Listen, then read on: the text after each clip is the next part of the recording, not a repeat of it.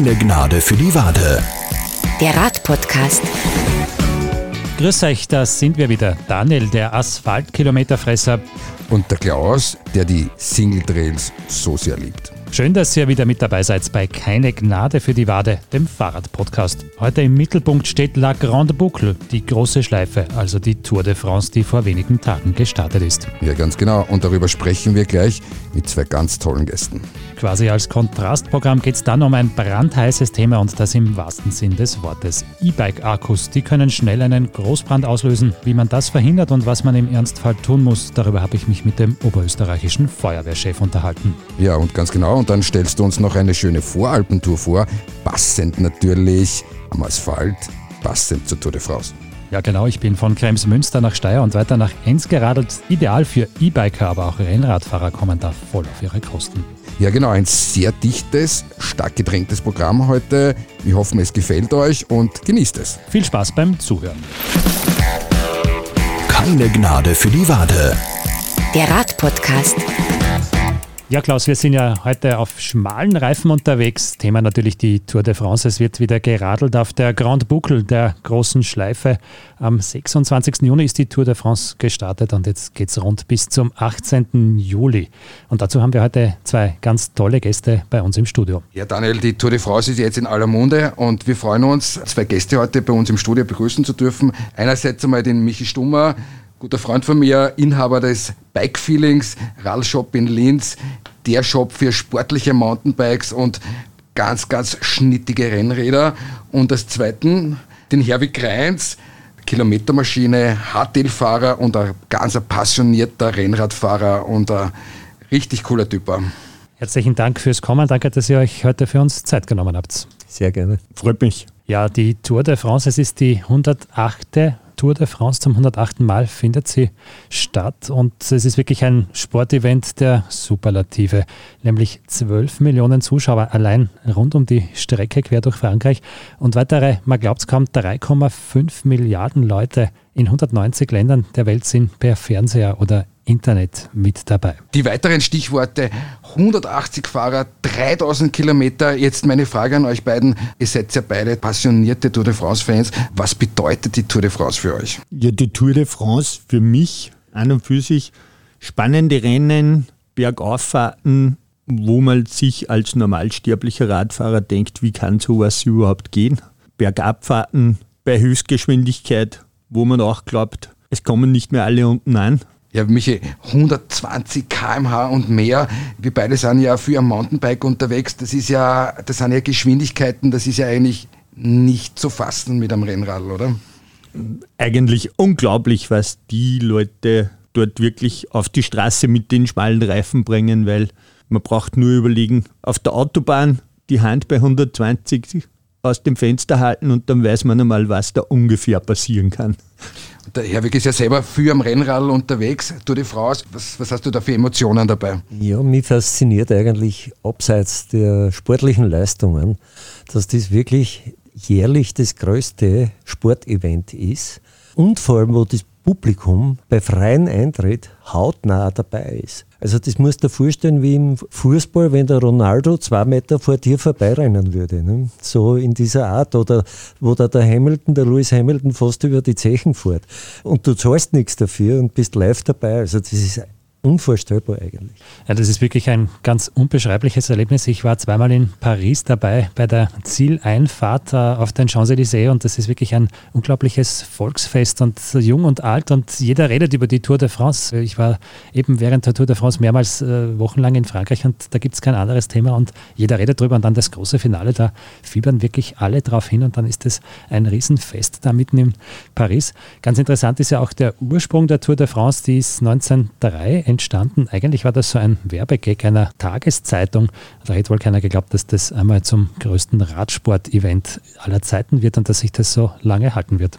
Michi, sag mal, ähm, Tour de France-Fahrer, da wissen wir schon, das sind ja richtig, richtige Kampfmaschinen, das sind ja, gibt es ja unterschiedliche Fahrertypen. Äh, Michi, was, was mich jetzt einmal interessieren würde, jetzt einmal von der technischen Seite, du verkaufst ja sehr viel Mountainbikes, aber auch sehr viel ordentliche und sportliche Rennräder. Wie schaut heutzutage so eine Tour de France-Maschine an? Gib uns da ein bisschen einen Einblick. So eine Tour de France-Maschine. Rahmen natürlich inzwischen aus High-End-Carbon, Laufräder ebenfalls. In den letzten Jahren hat sich aus Sicherheitsgründen die Scheibenbremse mit durchgesetzt. Die Fahrer selber sind inzwischen fast alle mit elektronischen Schaltgruppen unterwegs. Was natürlich auch ist, bei solchen Rundfahrten oder bei den Profis wird natürlich auch die ein oder andere neue Technik ausprobiert, bevor sie auf den Markt kommt. Rädergewichte von 6,8 Kilogramm sind vorgeschrieben, aus Sicherheitsgründen auch, damit die Räder doch, man glaubt es kaum, aber so robust wie möglich noch sind. Ja, in Summe wirklich Hightech mm, auf höchstem Niveau. Sie sind ja schon ein bisschen auch, was man so sieht, ich habe diese Bilder so im Kopf, das ist gar nicht so lang her, wie gerade diese Hochkammer Carbonfelgen äh, gang und gäbe war und da hat es ein, zwei Jahre gegeben, da haben sie ein bisschen Probleme mit den Bremsklötzen gehabt. Da hat es ja eine Tour gegeben, wo ja genug Fahrer bei den Bergabfahrten so auf den Bässen dann einfach raus ins Gemüse gezogen sind oder furchtbare Stürze, vor allem im Nassen gehabt haben, da ist mir immer so vorgekommen, sie sind schon ein bisschen Versuchskaninchen auch. Sind es natürlich. Wollen sie aber auch, glaube ich, sein, weil sie natürlich auch die Technik ausreizen wollen, soweit es geht. Vorsprung möchte man vor jeden haben. Ab und zu geht es halt in die Hose. Herwig, sag mal, äh, eine Rennmaschine, die halt angepasst ist, das ist schon, das muss ja eigentlich, ähm, wenn, du sagst, die schneidern den Rahmen direkt auf deinen Körper zu, das muss ja Wahnsinn sein, oder? Ich muss zugeben, ich selber habe sowas nicht. Ich bin ja doch ein Hobbyfahrer, habe ein sehr schönes Rad eh bei Michi erstanden im Bikefeeling. Aber ähm, es gibt natürlich diese Profi-Geräte, die preislich schon mal jenseits von Gut und Böse sind. Ja, sag mal, da, da hake ich sofort ein, was heißt preislich? Wo, wo liegen wir da ungefähr? Was können Sie unsere Hörer ungefähr vorstellen? Wo liegen wir ja, da? Ich denke, man, man kriegt halt am, am Markt wenn man sie kauft, die teuersten Geräte um 12.000, 13.000 Euro. Jetzt, wenn das noch speziell abgestimmt wird auf den Fahrer, sprich Rahmengröße auf einen Millimeter angepasst und Steifheit vielleicht auch noch äh, speziell abgestimmt, der eine mag das Radl vielleicht weicher, der andere härter, dann muss das eigentlich fast ins Bodenlose gehen oder ins Uferlose eigentlich, wie man sagt. Ne? Also das sind wirklich Hightech-Geräte, die alle Stückeln spielen, die auch nicht ganz einfach wahrscheinlich zu handeln sind, oder? Das kann ich jetzt schwer beurteilen, aber vergleichsweise, ich möchte keinen Ski von Marcel Hirscher fahren müssen, weil ich glaube, ich kriege keine Kurven damit. Und beim Radl ist vielleicht ein bisschen leichter, Kurven kriege ich vielleicht schon, aber ich hätte wahrscheinlich keine Chance, dass ich da am Berg irgendwie deswegen speziell schneller wäre, weil das Rad einfach aber so ein Rad muss man sich halt auch vorstellen. verlangt. Wird halt da eigentlich nach jeder Etappe von vorn bis hinten wieder durchgecheckt, zerlegt, neu geschmiert, geschaut, dass sie keine Risse oder sonst irgendetwas im Rahmen sind, auch aus Sicherheitsgründen natürlich wieder. Also der Aufwand ist schon enorm, der da betrieben wird. Stichwort Aufwand, es gibt ja eine ganze Armada von Begleitfahrzeugen für jedes Team und die haben natürlich auch Ersatzräder dabei bei der Tour de France, falls einmal was schief geht. Thema auch natürlich die Verpflegung. Wenn man hunderte Kilometer auf dem Rad sitzt und im harten Sattel sitzt, dann braucht man mal was zu trinken, da braucht man was zu essen. Auch das ist natürlich ein Thema bei der Tour de France. Ich sage jetzt zum Thema Insights. Wir haben ja gesagt, wir haben ein bisschen recherchiert über die sogenannten Insights. Und es gibt ja so schön, weil die Tour ist ja so eine legendenhafte, so eine richtig heldenhafte, traditionsreiche Radgeschichte. Ah, und da gibt es natürlich geschriebene und ungeschriebene Gesetze. Da gebe ich euch jetzt so ein bisschen einen Einblick. Meine zwei Gäste, wenn es kennen, habt ihr gewusst, dass wenn Essen verteilt wird, auch äh, zwischen unterschiedlichen Teams äh, das Essen verteilt wird, dass es keine Angriffsversuche gibt, äh, wenn, wenn einer durch einen mechanischen Schaden oder durch einen Sturz irgendwie am Boden liegt, dann wird von allen Mannschaften quasi das Tempo rausgenommen. Und da gibt es aber, da, nicht, da gibt's eine lustige Geschichte, was die Fernsehbilder nicht zeigen. Ja, zum Beispiel, was die Fernsehbilder nicht zeigen, natürlich, wenn man den ganzen Tag auf dem Fahrrad unterwegs ist, dann hat man auch gewisse Bedürfnisse und da bleiben dann alle 176 gleichzeitig stehen. Und da schwenkt dann die Kamera natürlich woanders hin, weil das muss man ja nicht unbedingt dann live zeigen, dieses kollektive Austreten. Früher war dieser Teamgeist auch schon sehr entwickelt. Da hat es ja ganz lustige Szenen gegeben, zum Beispiel, dass man sich einmal auf dem Ende der Bergetappe oben dann auf der Passhöhe ein Eis geholt hat. Oder auch eine gemeinsame Schwimmpause im Meer hat es einmal gegeben. Da hat man sich abgesprochen und ist einmal kurz schwimmen gegangen. Da hat dann keiner den anderen irgendwie ausgetrickst. Ja, das war noch in der guten alten Zeit. Ja, ich strebe mehr dann für meine Gäste auch, wenn wir am, am Rennrad unterwegs sind, wir würden uns dann eher so in dem Bereich der Laterne Rouge, das heißt der letzte in der Tour bewegen. Ähm, das ist ja eigentlich auch ein ganz interessanter Job, ähm, so, weil dann wäre ich weltweit bei sämtlichen Straßenkriterien eingeladen. Ähm, das wäre für uns drei im Prinzip oder für uns vier eigentlich auch eine schöne Geschichte, oder? Das könnte man schaffen. Letzter werden. Das Durchhalten das wird ein wenig das Problem werden. Ich glaube auch, das ist ein Ausdauerproblem. Ich glaube, äh, eine schlechte Zeit zu schaffen, da hätte ich keine Probleme äh, im Vergleich zu den Spitzenstars. Aber ja, ich weiß nicht, ob ich es wirklich so lange aushalten würde im Sattel. Das Problem wird auch die Zeitvorgabe wahrscheinlich, weil man hat ja nur einen gewissen Prozentsatz, wo man später ins Ziel kommen darf. Das ist richtig, ja. Also dieser Klassiker, was man so weiß, dass die Sprintfahrer dann einfach immer fürchterliche Probleme haben auf den richtigen Bergetappen, wenn die, ich sag's immer so, diese kolumbianischen Fahrer zum Beispiel da mit Fliegengewichte um die 50 Kilo den Berg hinauflitzen und dann hinten nach die Sprinter, die halt dann auf der Ebene an die 70 km/h treten können, aber halt 90, 95 Kilo haben. Ich denke da immer an meinen Helden meiner Kindheit, den Mario Cipollini, ein Hühne mit blonden Haaren, der halt einfach unglaubliche Wattleistungen im Zielsprint getreten hat, aber sie halt dann auf den Bergetappen halt richtig raufgequält hat und Ganz lustige Anekdote, die Franzosen haben sich ja immer ein bisschen gewehrt, dass sie ihn zur Tour einladen, weil er immer nach den ersten Etappen, nach den Flachetappen, bevor die richtigen Berge kommen sind, ausgeschieden sind, weil es ihm einfach nicht gefreut hat. Ich glaube, da täte es uns genauso gehen, oder? Man muss wissen, dass die heutzutage sogar spezielle Schlafgelegenheiten haben. Ich weiß das äh, von einem vormaligen oder auch heuer wieder Tour de France Teilnehmer, ein Österreicher, der Michael Gogel der schläft zum Beispiel in einem speziellen Zelt, wo äh, 2000 oder 2800 Höhenmeter, ich weiß es jetzt nicht ganz genau, quasi simuliert werden, quasi als Höhentraining. Der schläft in dem Zelt und der schläft nicht wirklich gut, das weiß ich auch, das ist mir erzählt worden.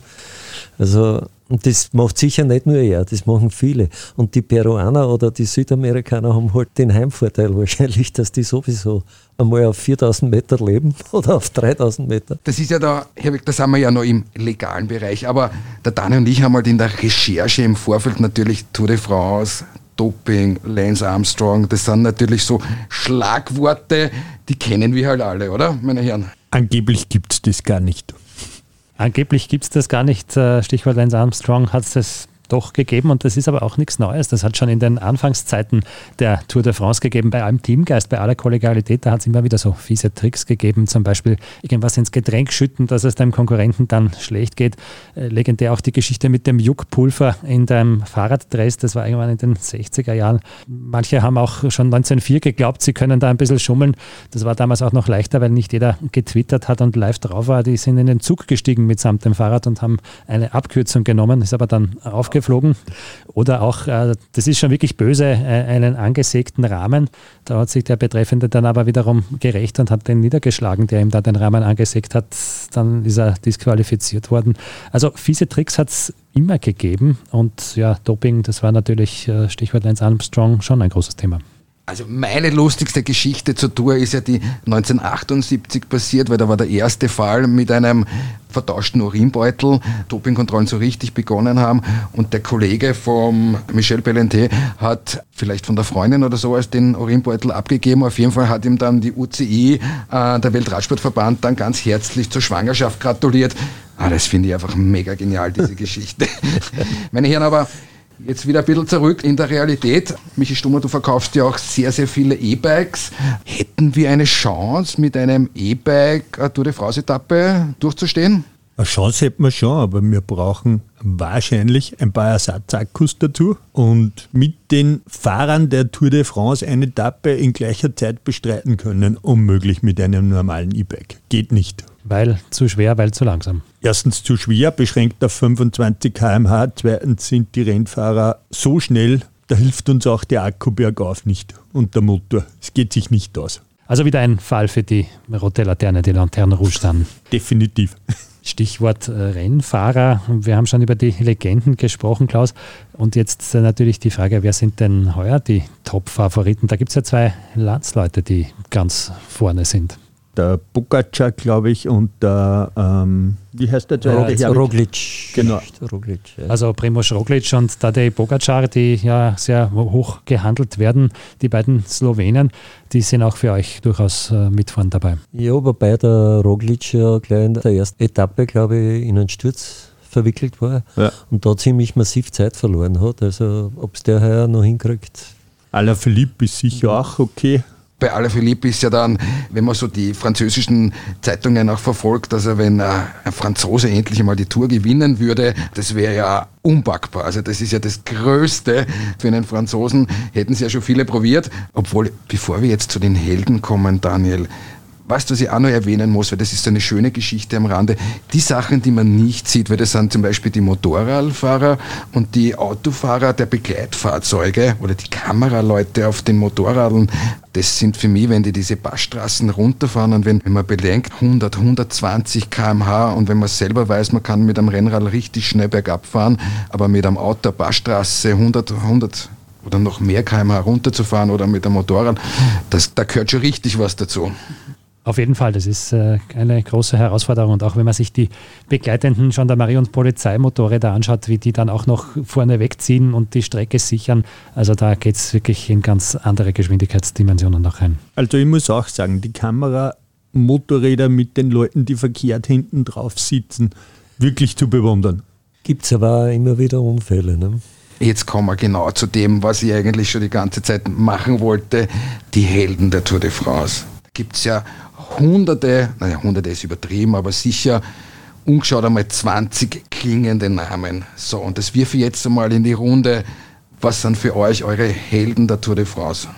Also von meiner Seite aus Marco Pantani Klassiker wie der Alp d'Huez raufgedüst ist und heute, glaube ich, sogar noch den Streckenrekord dort drauf hat. Ah, Il Diavolo und apropos auch die gleiche Frisur wie der Michi, also das kann man auch dazu sagen, genau. Windschnittig von vorne bis hinten. Ja, die Frisur kann tatsächlich die entscheidenden Sekunden bringen dann im Finish. Also ich mit meinen langen Haaren und dem Pferdeschwanz bin, glaube ich, ja, aerodynamisch eher ein bisschen ungeschickt unterwegs. Gut, da gibt es heute ganz kurz, ganz kurz, da muss ich ganz kurz einwerfen, weil da gibt es noch eine ganz eine geile Geschichte dazu. Laurent Fignot und Greg LeMond im, ich glaube, Ganz kurz in der letzten oder vorletzten Etappe Zeitfahren, Laurent Fignon, klassischer Franzose, runde Nickelbrille, Pferdeschwanz, hat leider Gottes beim Zeitfahren die falsche Frisur gehabt, weil der Greg LeMond hat ihm abgehängt und diese paar Sekunden waren dann ausschlaggebend für den Toursieg. Also wie gesagt, die Frisur kann auch über Rennen entscheiden. Ich habe heute Nachmittag einen Friseurtermin. so, Herwig, und für die ja, ich bin ja schon etwas älteres Semester und ich bin eigentlich aufgewachsen. Für mich strahlt da heraus der Eddie Merckx. Das Eddie Merckx natürlich, der Kannibale, der im Prinzip richtig. alle platt gefahren hat. Ähm, Gibt es eine ganz eine interessante Dokumentation und wenn man so ein bisschen nachliest, der hält ja auch noch wahnsinnig viele Rekorde jetzt auch am Bergauffahrten. Also die sind damals schon, das sind ja 70er Jahre, unglaubliche Tempis, die sie gefahren sind, die sie da bergauf gefahren sind. Also es ist echt mit dem Material damals und jetzt im Vergleich zu heute, da ist nicht viel Unterschied. ich glaube aber auch, dass gerade damals noch ein bisschen leichter war, mit dem Topping zu schummeln, sage ich mal. Es wird schon strenger kontrolliert heutzutage. Ja, das mit Sicherheit. Aber ja, lassen wir uns überraschen. Wie gesagt, 18. Juli ist dann der große triumphale Zieleinlauf, wie immer in Paris auf den Champs-Élysées. Bis dahin bleibt es sicher sehr spannend. Ich muss natürlich noch den Mario Cipollini, wie vorher schon erwähnt, für mich der klassische italienische Sprinter. Heutzutage vielleicht am Pendant zu finden. Daniel, du weißt, ich bin ja viel am Michi und Herwig natürlich auch am Mountainbike unterwegs. Für mich gibt es noch einen Fahrer, den darf ich einfach nicht vergessen. Das ist der Peter Sagan mit seiner Mountainbike-Vergangenheit auch. Ähm, ganz ein cooler Typ, der am Rennrad am Hinterrad gefahren ist. Da gibt es ganz lustige Geschichten. Ähm, für mich einer der großartigsten Fahrer, Top-Sprinter. Leider hat es ihn bei der dritten Etappe 100 Meter vor der Ziellinie einmal aufs Maul gelegt. Kann natürlich passieren. Eine Frage noch, bevor wir dann ins Finale gehen. Ähm, eine Verletzung 100 Meter, überlegt sich einmal mit 70 km/h einen Sturz zu haben und dann am nächsten Tag wieder aufs Radl. Meine Herren, das ist schon ein Hammer, oder? Ja, ich denke mal, so ein Asphaltausschlag nach so einem Sturz, man weiß es selber aus eigener Erfahrung, spannt die Haut etwas und das dann weitere zwei Wochen vielleicht machen zu müssen, schon eine Herausforderung. Also das auf jeden Fall. Herwig, du hast ja auch schon einige Verletzungen gehabt. Was heißt das? Gib uns da mal so einen Einblick, mit Schmerzen aufs Rad zu steigen. Ja, mir sind es komischerweise bisher nur am Mountainbike passiert oder mit dem Mountainbike.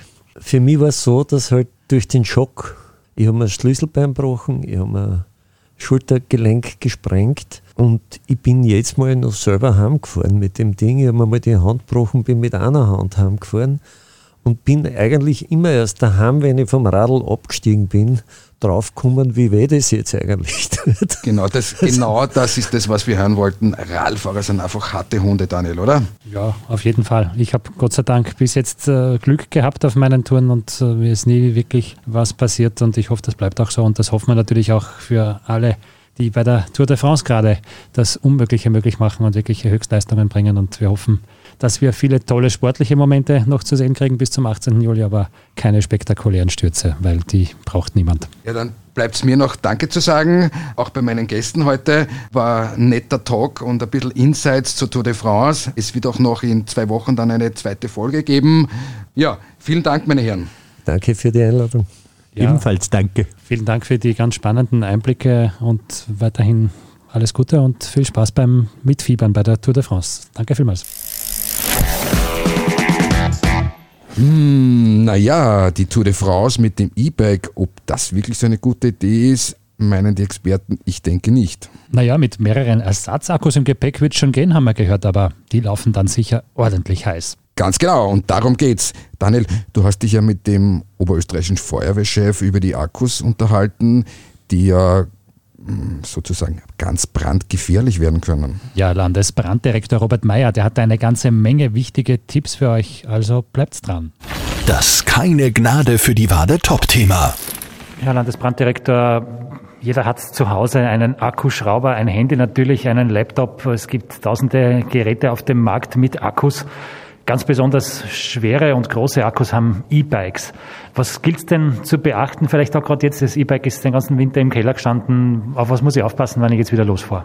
Ja, der Akku sollte über den Winter ja nicht im Vorrat verblieben sein. Der sollte in einer äh, guten Umgebung sein von der Temperatur her. Er sollte auch nicht tief entladen worden sein, sondern so im mittleren Ladungsspektrum belassen sein über den Winter und jetzt eben geladen werden, aufgeladen werden. Die Rahmenbedingungen sind grundsätzlich, dass der Temperaturbereich nicht zu sehr schwankend ist, dass da keine Reaktion entstehen kann. Aber ganz wesentlich ist natürlich auch die mechanische Beanspruchung, ob nicht irgendwo Beschädigungen drauf sind. Also es sind so Kleinigkeiten, auf die man unbedingt achten sollte. Also wenn ich zum Beispiel sehe, der hat irgendwie jetzt äh, eine Delle oder irgendwas ist kaputt gegangen, weil er mal runtergefallen ist oder das ganze Radl einmal umgefallen ist, dann ist Vorsicht geboten. Ja, es ist so, dass der Akku ist trotzdem ein sensibles äh, Teil am Rad und vor allem der Ladezyklus und der Ladevorgang selber ist ja dann da drinnen ein Prozess, der stattfindet. Und ja, es braucht hier oft nur eine Kleinigkeit, dass diese ganz zarte, dünne Schicht im Akku beschädigt ist, kommt es zum Kurzschluss und ein Ladevorgang ist halt auch eine besondere Beanspruchung des Akkus. Wenn ich den Akku jetzt aufgeladen habe, dann kann ich gleich losstarten oder gibt es noch andere Tipps, äh, wie ich denn vielleicht warten kann? Kann ich da noch was machen, dass er besonders gut funktioniert in der neuen Fahrradsaison? Ja, ich denke, man kann auch nur optisch schauen, ob es noch irgendein Problem gibt, aber es gibt natürlich dann so Kleinigkeiten, dass man die Pole, dass die sauber geputzt ist, dass die nicht irgendwelche Korrosionen aufweisen. Äh, einfach auf diese Kontakte und auf dieses mechanische Teil von außen äh, sollte man achten und da vielleicht das ein oder andere äh, Mittel verwenden, Polfett zum Beispiel. Wichtig ist natürlich, den Akku nach jeder Ausfahrt dann auch wieder aufzuladen. Wie mache ich das möglichst sicher, um die Brandgefahr zu minimieren oder zu vermeiden?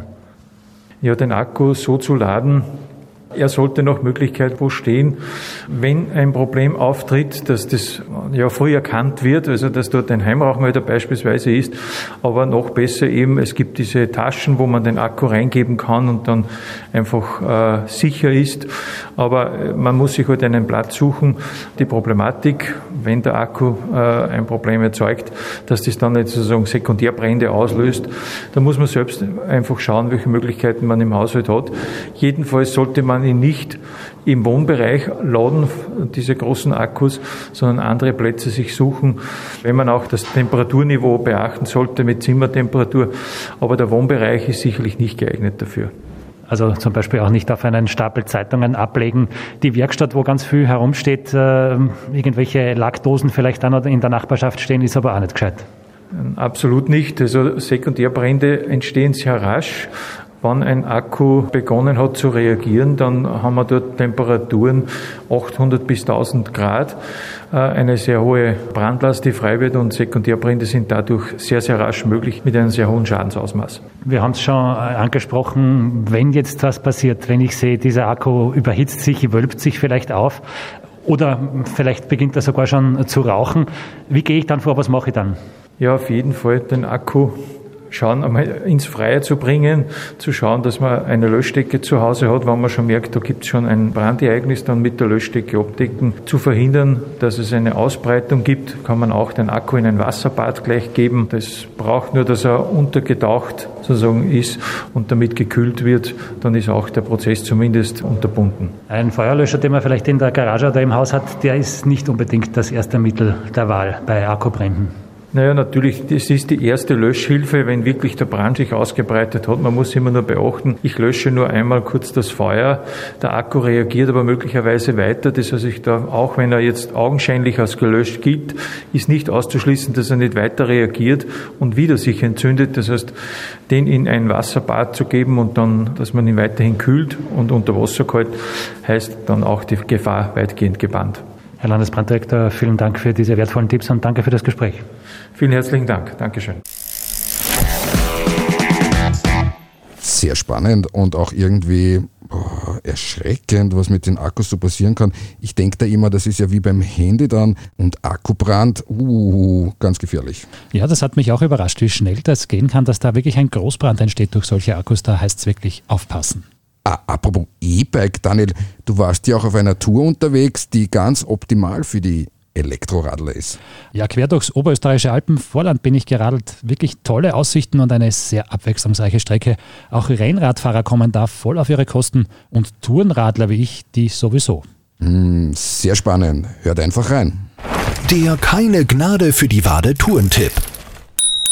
So, da, los geht's direkt am Bahnhof Rohrbatal. Das ist eine richtige Drehscheibe hier im Kremstal. Man kommt sowohl von Linz als auch aus Richtung Kirchdorf und weiter Spital am Püren ganz bequem mit der S-Bahn und den Regionalzügen hierher.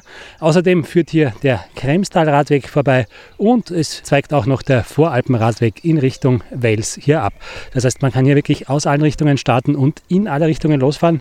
Ich zum Beispiel komme gerade aus Kremsmünster. Ich habe dort einen Interviewtermin gehabt und bin jetzt die paar Kilometer über den Kremstal-Radweg hier nach Rohr geradelt. Jetzt hier am Bahnhof in Rohrbatal geht es direkt los in Richtung Steyr. Der Weg ist durchgehend gut beschildert und er ist auch nicht zu verfehlen. Das hat seinen Grund, denn der Radweg verläuft jetzt bis Bad Hall auf einer ehemaligen Bahnstrecke.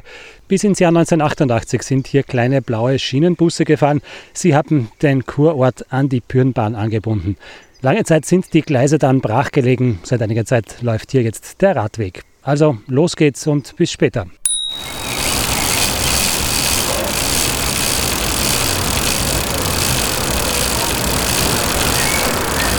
Gut 15 Kilometer bin ich jetzt geradelt vom Bahnhof Rohrbatal.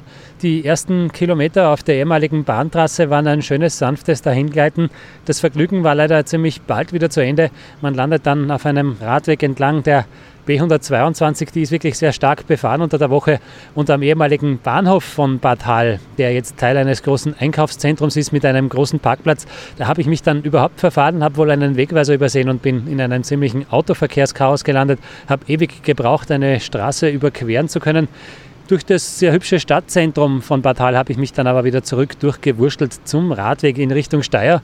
Ja, und nach Bartal, da wird es richtig schön. Da geht es ein bisschen bergauf, ein bisschen bergab durch sanfte Hügel, zwischen Feldern hindurch, entlang von einzelnen Gehöften und immer wieder mit großartigen Rundumblicken ins Alpenvorland, zurück auch Richtung Zentralraum und natürlich auf die Alpen. Das entschädigt wirklich für die kleine Challenge, die es da gegeben hat in Bartal. Ja, und jetzt geht es weiter entlang der Steier in die gleichnamige Stadt und von dort dann weiter über Enns und zurück nach Linz.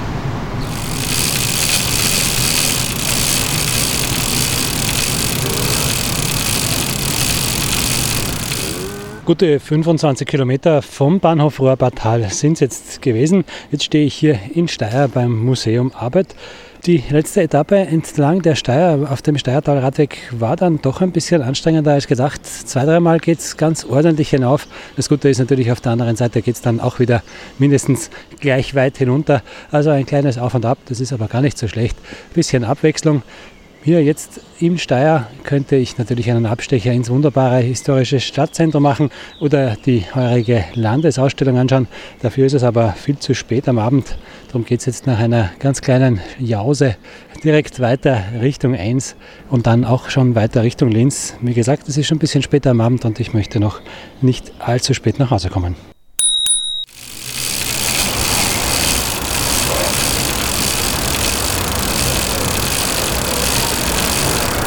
Nicht ganz 55 Kilometer nach der Abfahrt am Bahnhof Rohrbartal stehe ich jetzt vor dem Bahnhof in Enns. Von Steyr hierher waren es noch gute 20 Kilometer. Eine sehr schöne Tour durch weite Wiesen und Felder, dazwischen auch einmal an der aufgestauten Enns entlang wunderbare Ausblicke meistens auf ruhigen Nebenstraßen oder Asphaltwegen. Zwischendurch geht es aber auch einmal ein paar Kilometer über etwas holprigere Feldwege. Die sind aber gut zu bewältigen, auch mit dem Trekkingbike. Das letzte Stück ab Kronsdorf ist dann vielleicht nicht mehr das Allerschönste. Da geht es dann ein paar Kilometer an der Landesstraße entlang, allerdings sicher auf einem baulich getrennten Radweg. Der krönende Abschluss ist natürlich dann die Stadt Enns, die älteste Stadt Österreichs mit ihrem imposanten Stadtturm und den zahlreichen Einkehrmöglichkeiten auf dem Stadtplatz. Für mich geht es jetzt aber zurück nach Linz, allerdings nicht mit dem Fahrrad. Dazu ist es jetzt zu spät und das Wetter hat auch umgeschlagen. Darum steige ich jetzt hier am Bahnhof in Enns in die S-Bahn ein. Das ist überhaupt kein Problem. Die fährt im Stundentakt von früh bis spät und sie bringt mich in genau einer Viertelstunde zum Linzer Hauptbahnhof. Bahnsteig 2. S1 nach Linz Hauptbahnhof fährt ein.